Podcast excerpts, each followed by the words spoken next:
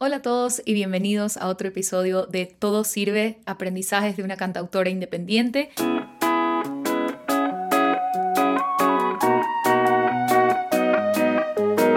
Soy Ceci Yuno y tal vez los que ya me siguen me conocen, saben un poquito de mi historia, pero si recién me has descubierto por ahí, tal vez no. Este es el tercer episodio, pero debo decir que va a tener dos partes, el episodio 3 y el episodio 4. Este tema salió porque lo sometí a votación en mis redes sociales y este fue el tema que ganó, es decir, el de el chismecito de mi historia de vida. Realmente ha sido un camino musical bastante cargado, bastante intenso y lleno de sube y bajas, pero estoy feliz de que este tema haya ganado, la verdad, porque pienso que es como otra oportunidad de contarles mi historia en un formato tal vez un poco más largo de lo que estoy acostumbrada. Estamos con el iPad, con el outline, porque si no estoy segura que me voy a olvidar de información, así que prefiero tenerlo súper a la mano. Así que hoy les contaré cómo empezó mi camino en la música y todas esas partes del trayecto que me han traído hasta aquí.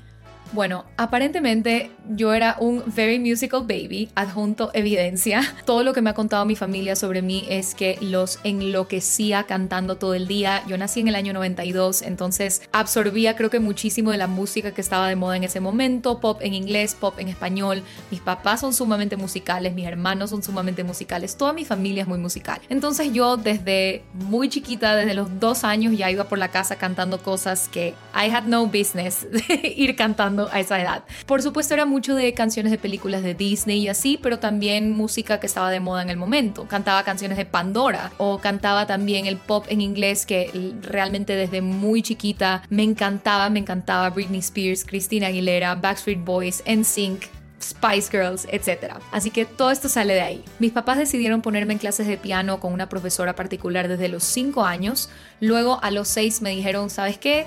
Queremos ponerte en un conservatorio, es decir, ya volver esto un poco más formal, un poco más serio. Desde esa época, desde esos 6, 7 años, ya empecé a tener recitales, empecé a tener conciertos, empecé a tener distintas presentaciones en el conservatorio, entonces siento que desde muy chiquita igual fui expuesta a pues lo que es tocar frente a un público. Y parte de estas primeras experiencias de vida artística también incluye algo muy especial que me sucedió muy temprano en la vida, que fue tocar con la Orquesta Sinfónica de Guayaquil, de mi ciudad, a los 8 años. Fuimos algunos alumnos del conservatorio a los que nos escogieron para este tipo de recital. Aparte de todo esto, de toda esta mini, mini vida artística que tenía, la verdad es que, como decía, yo era una niña sumamente musical. Tenía un boombox de estas radios casetera para CD, tenía todo de Hello Kitty. No solo pasaba mi vida entera ahorrando absolutamente cada moneda que me encontraba por ahí para comprarme discos, sino que también era ávida oyente de radio y llamaba a las radios, llamaba a mis emisoras favoritas para pedir mis canciones favoritas del momento, porque era 97, 99, 2000, 2001. Era la única manera de escuchar las canciones que querías, ¿no? No había Spotify no había plataformas de ningún tipo. Por ahí ya empezaba la descarga ilegal de canciones, pero yo a esa edad la verdad que no lo sabía manejar, entonces me robaba cassettes que tenía mi papá en su estudio y los ponía en mi radio y pues grababa las canciones en el cassette, entonces así empecé un poco a coleccionar música desde ese momento. Una de las mayores cosas también que recuerdo de muy chiquita es que cada vez que me preguntaban qué quería hacer yo, cuando sea grande, la típica pregunta que le hacen a todos los niños, mi respuesta era que quería ser doctora cantante. Siempre contesté eso, no cantante doctora, doctora cantante, en ese orden. Ahora saliendo un poco de esa primera infancia y entrando a ser pues niña, una niña de 8 o 9 años, ese fue el momento en el que escribí, o por lo menos recuerdo haber escrito mi primera canción. No me acuerdo tanto de la letra, solo me acuerdo que no tenía mucho sentido y que era extremadamente parecida a Overprotected de Britney Spears porque estaba obsesionada con esa canción en ese momento. Recuerdo haber estado en el colegio y llamado a mis amigas a que vengan al baño para cantarles la canción que yo acababa de escribir. Eran amigas muy selectas porque la verdad es que me daba muchísima vergüenza enseñar, decir en alto que yo escribía canciones. En ese momento era como, qué vergüenza, qué loser. Siempre me gustó muchísimo cantar. Aquí en este momento del, del timeline tengo unos 12, 13 años. A esa edad, después de cantar por muchísimos años, autoenseñarme guitarra por un par de años con una guitarra vieja que tenía mi hermana Empecé con clases, ahora sí formalmente, entré a clases de canto, entré a clases de guitarra, piano seguía estudiando desde los 5 años, nunca dejé de estudiar piano desde los 5 años hasta los 17, pero a los 12, 13, justo empezando la adolescencia, me sentía en la cima del mundo aprendiendo ahora sí formalmente a cantar y tocar guitarra porque obviamente yo estaba tan, tan metida en el mundo de la música, en los artistas, las bandas que me gustaban, que no conectaba realmente tanto tocando piano, tocando piezas clásicas, que tocando rock pop, lo que sea, en la guitarra. Entonces me sentía como que fue un momento increíble. De hecho, recuerdo que esto vino un trato con mi mamá porque yo me quería salir de clases de piano para entrar a clases de guitarra y canto. Y mi mamá me dijo, no, la única manera que tú vas a entrar a estas dos otras clases es si tú continúas con piano. Lo cual le súper agradezco hasta el día de hoy, la verdad. A todo esto, hasta esta edad todavía yo vivía pendiente de los catálogos de Berklee College of Music porque era mi sueño ir a esa universidad. No me pregunten cómo me enteré de la existencia de esta universidad, pero me enteré de la existencia como a los 9 o 10 años y desde ahí yo le pedía a cualquier persona que iba a Estados Unidos que me traiga los catálogos de Berkeley, cualquier panfleto de Berkeley que encuentre, o sea, era como esta como pequeña obsesión que tenía que en ese momento se veía sumamente lejano, obviamente. A los 12, 13 años fueron las primeras canciones que ya escribí un poco más en serio. Estas sí las recuerdo muchísimo más. Tengo cuadernos todavía escritos con estas primeras canciones que todavía me daba mucha vergüenza mostrar, pero que ya para mí era como, esto es de verdad. Yo soy una persona que escribe canciones y pienso que es una realización a tener como bastante temprano, ¿no? A los 12 o 13 años. Escribía sobre situaciones que yo creo que todavía ni terminaba de entender o sea, escribía sobre desamor y sobre que me rompieron el corazón y así, pero era bastante temprano en mi vida como para realmente saber o tener una mejor idea de cómo eso se sentía.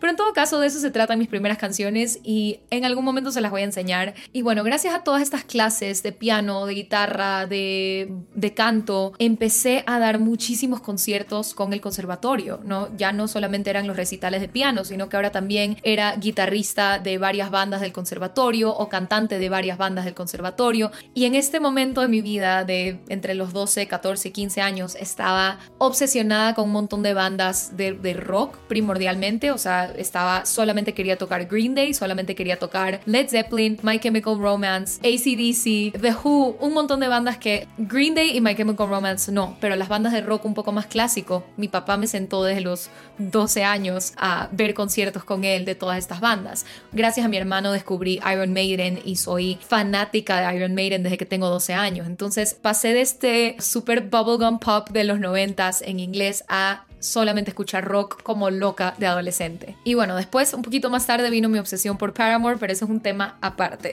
tipo 14, 15 años empecé a cantar en iglesias, en eventos, en matrimonios, súper temprano, la verdad. Yo creo que la primera persona que me contrató, no estoy segura ni siquiera si sabía la edad que yo tenía en ese momento. Empecé en la iglesia definitivamente y de ahí empezaron a salir como otras oportunidades de eventos para cantar y cantaba con una amiga muy querida de Guayaquil. Yo considero que esos fueron mis primeros ingresos en la música, en la vida. Y obviamente en ese momento pues estaba todavía en el colegio, tal vez me lo gastaba en, no sé, pues cualquier otra cosa, aunque sí me compré algunos instrumentos con los ingresos de esos eventos. Nada muy top end, por supuesto, pero en todo caso instrumentos con los que por ahí experimentaba de vez en cuando. De los 16 años en adelante empecé a tener bandas, algunos proyectos de bandas. Una fui yo sola con puros chicos, éramos muy influenciados por Paramore. Hubo otra banda con solo chicas, que era la banda del colegio, que empezó con mi generación, lo cual fue increíble. Yo estaba en un colegio de solo mujeres. Las que estábamos ahí éramos como muy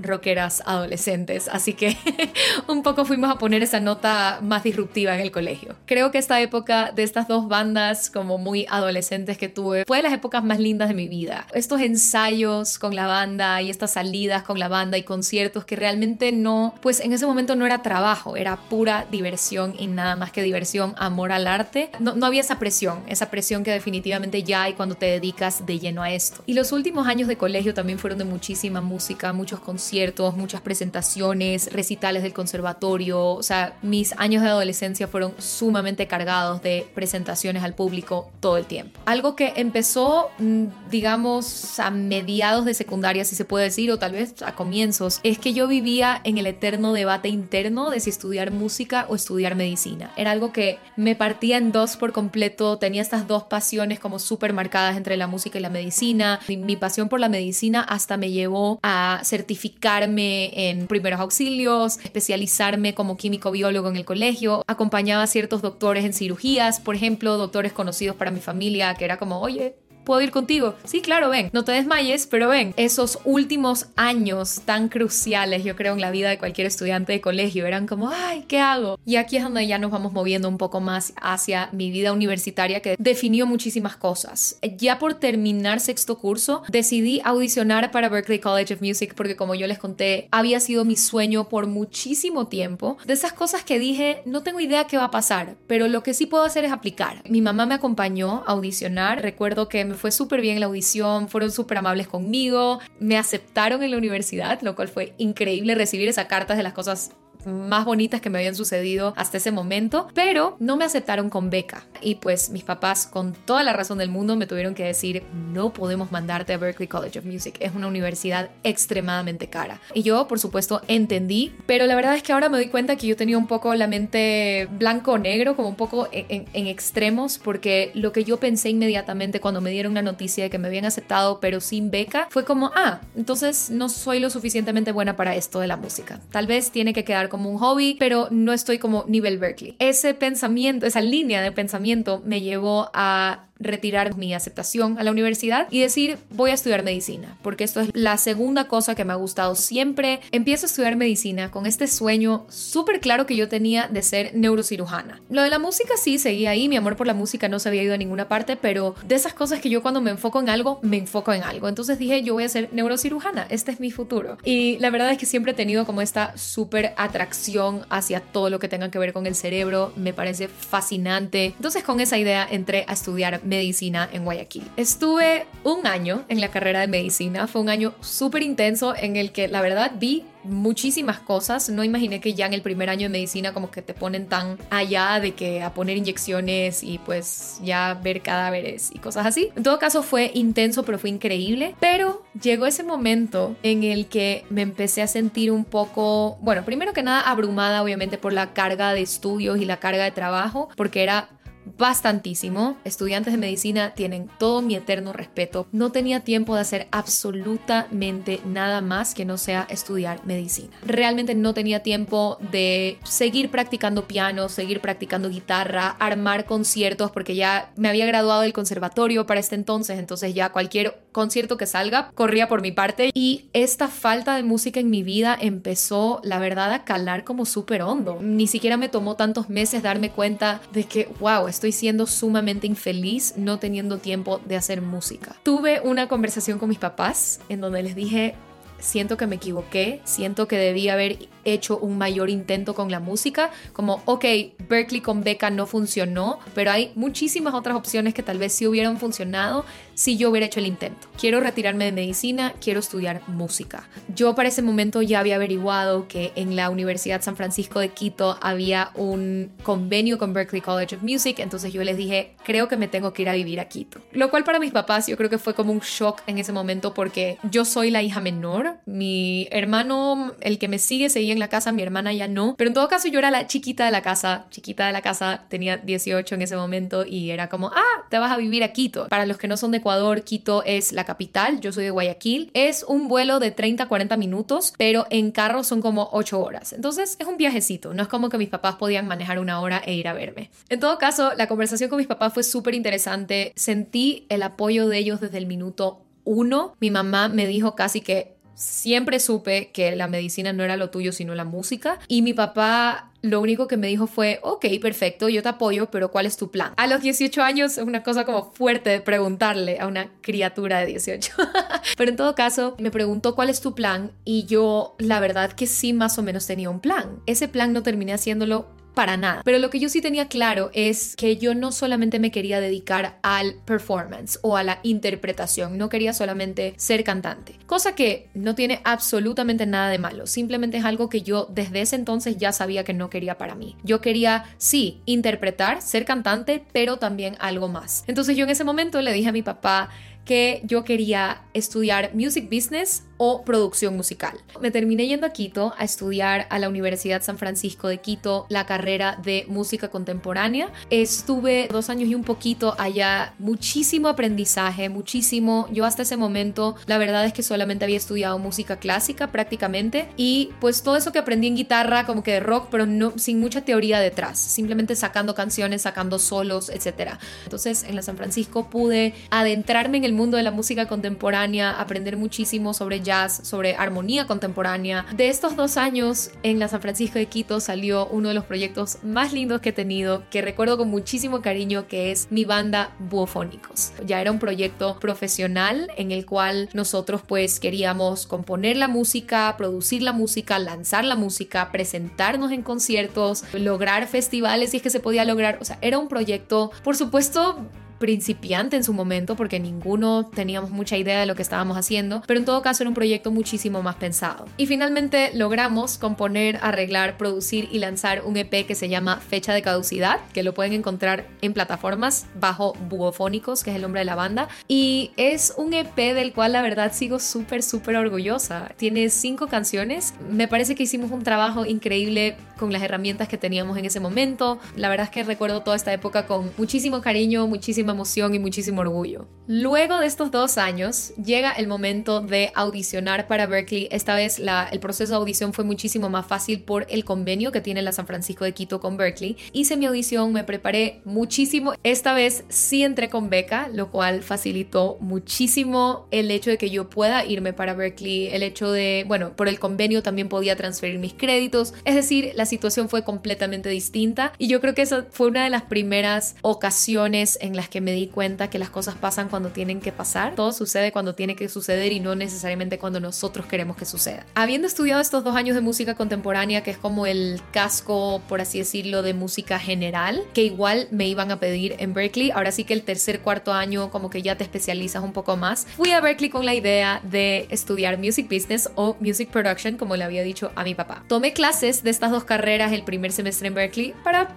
ver qué tal, probar un poco el terreno y decidí que no quería estudiar ninguna de esas dos cosas. Tomé una clase de musicoterapia o de music therapy, que era toda una carrera allá en Berkeley que yo no tenía la menor idea de que existía y estando en esa clase fue que todo me hizo clic fue como existe tal cosa como la combinación entre la salud o la medicina y la música. O sea, que realmente me voló la cabeza la existencia de la carrera de musicoterapia. Aquí pertenezco no en music business, no en music production, sino en music therapy. Algo importante a contar, que este es como el chismecito que siento que todas las personas que ya me siguen quieren, es que me conocí con Sebas, mi esposo, productor, arreglista, pianista, todo en mi vida en el primer día de universidad en Berkeley. Los dos somos de Guayaquil, pero nunca en la vida nos habíamos cruzado, nunca. Y eso es raro porque la verdad es que Guayaquil es una ciudad pequeña. Entonces me conocí con Sebas en ese primer día de orientación de la universidad y bueno, la verdad es que nos hicimos súper amigos desde el principio, vivíamos casi al lado, literalmente saltando un edificio, entonces yo lo ayudaba a veces con proyectos a él que necesitaba grabar voces, entonces yo le iba a grabar voces, a veces yo necesitaba que él me grabe un piano y me grababa un piano para mi proyecto y así. Así fue un poco como forjándose esa amistad y realmente no empezamos a estar juntos hasta ya el último semestre que yo estuve en Berkeley por distintas cosas de la vida. Pero en todo caso, allá se cocinó todo. Es ahora mi esposo y mi productor y mi arreglista y mi pianista y así. Mi proyecto realmente lo hemos construido juntos, de cierta forma. Siempre digo que mi tiempo en Berkeley fue como este tiempo de descubrimiento de mi sonido. Obviamente no era la primera vez que yo me ponía a escribir canciones con el plan de lanzarlas al mundo a un público, ya tenía este EP con mi banda Bofónicos afuera y realmente siento que esta época fue como crucial porque solamente me dedicaba a hacer música, me podía dar el lujo de realmente estudiar, trabajaba en la universidad sí, pero no era un trabajo que me requería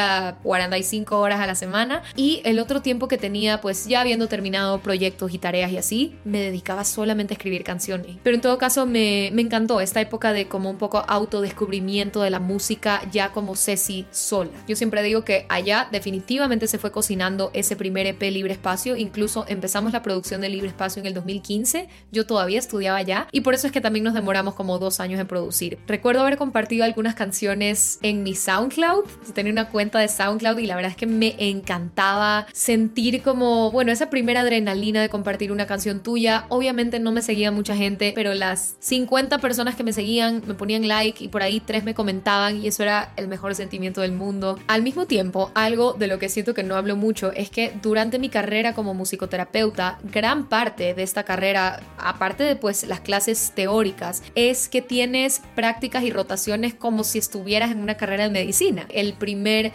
semestre es sobre educación, entonces vas a hacer prácticas a escuelas o a centros educativos de algún tipo. El segundo semestre es sobre geriátrico, entonces vas a hacer prácticas a centros con adultos mayores. Otro semestre sobre la parte psiquiátrica, otro semestre sobre la parte hospitalaria. Entonces todo esto requiere que tú hagas prácticas con clientes reales, por supuesto siempre con un supervisor. Siento que tengo los mejores recuerdos de esta época de prácticas, pero al mismo tiempo algunos de los momentos como más vulnerables e incómodos en los que he estado. Me gradué como musicoterapeuta en el 2016 e hice mi pasantía, fui interna en Spalding Rehabilitation Hospital, que es una red de hospitales solamente dedicada a la rehabilitación de trastornos neurológicos. Entonces, otra vez mi vida, o, por lo menos las cosas que estaban sucediendo en mi vida, volviéndome a encarrilar con esto de la música y el cerebro, la música y el cerebro, la música y el cerebro. Al mismo tiempo me certificaba como musicoterapeuta neurológica. Hay muchas ramas en la musicoterapia y la musicoterapia neurológica es una de esas tantas ramas. Esta experiencia trabajando en Spalding Rehabilitation Hospital fue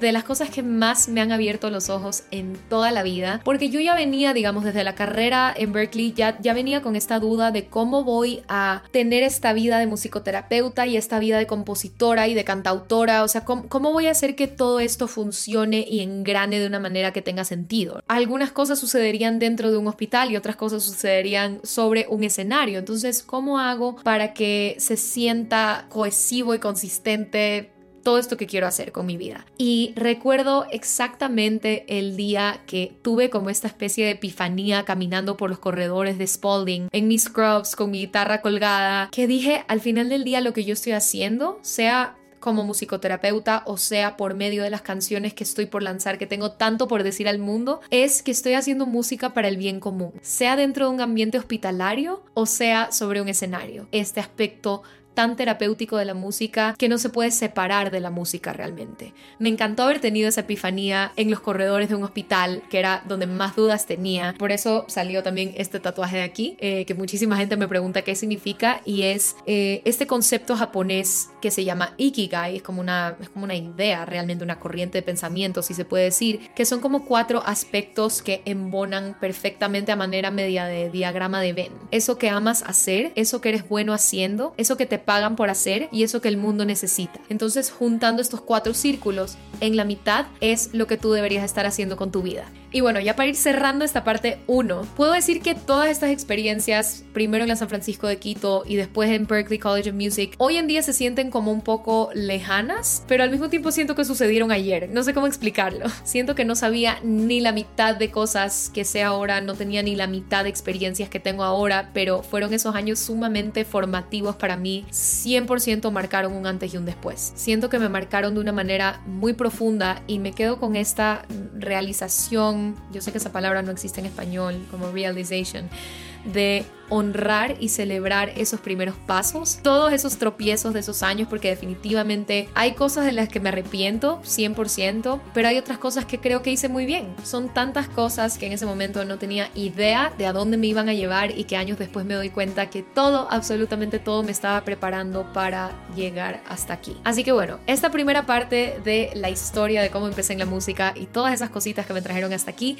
va concluyendo, como pueden ver, empecé desde que soy una bebé hasta hasta que me gradué como musicoterapeuta en Berklee College of Music. Y la segunda parte ya va a ser sobre qué pasó después de la graduación, regresé a Ecuador y qué, cómo empecé mi proyecto, cómo fueron desarrollando las cosas, mis lanzamientos, mis conciertos, mis giras, así que no se pierdan la parte 2 de este episodio, espero que lo hayan disfrutado, si tienen alguna pregunta que haya salido por ahí de esto, déjenmela en los comentarios, les voy a responder todo lo que pueda. Nos vemos la siguiente semana en la parte 2 de mi historia en la música. Ya saben, si les gustó este episodio, por favor, compártanlo, comenten, denle like, suscríbase a mi canal, todas esas cosas bonitas que pueden hacer para apoyar a un artista independiente como yo. Y ya nos estamos viendo en el próximo.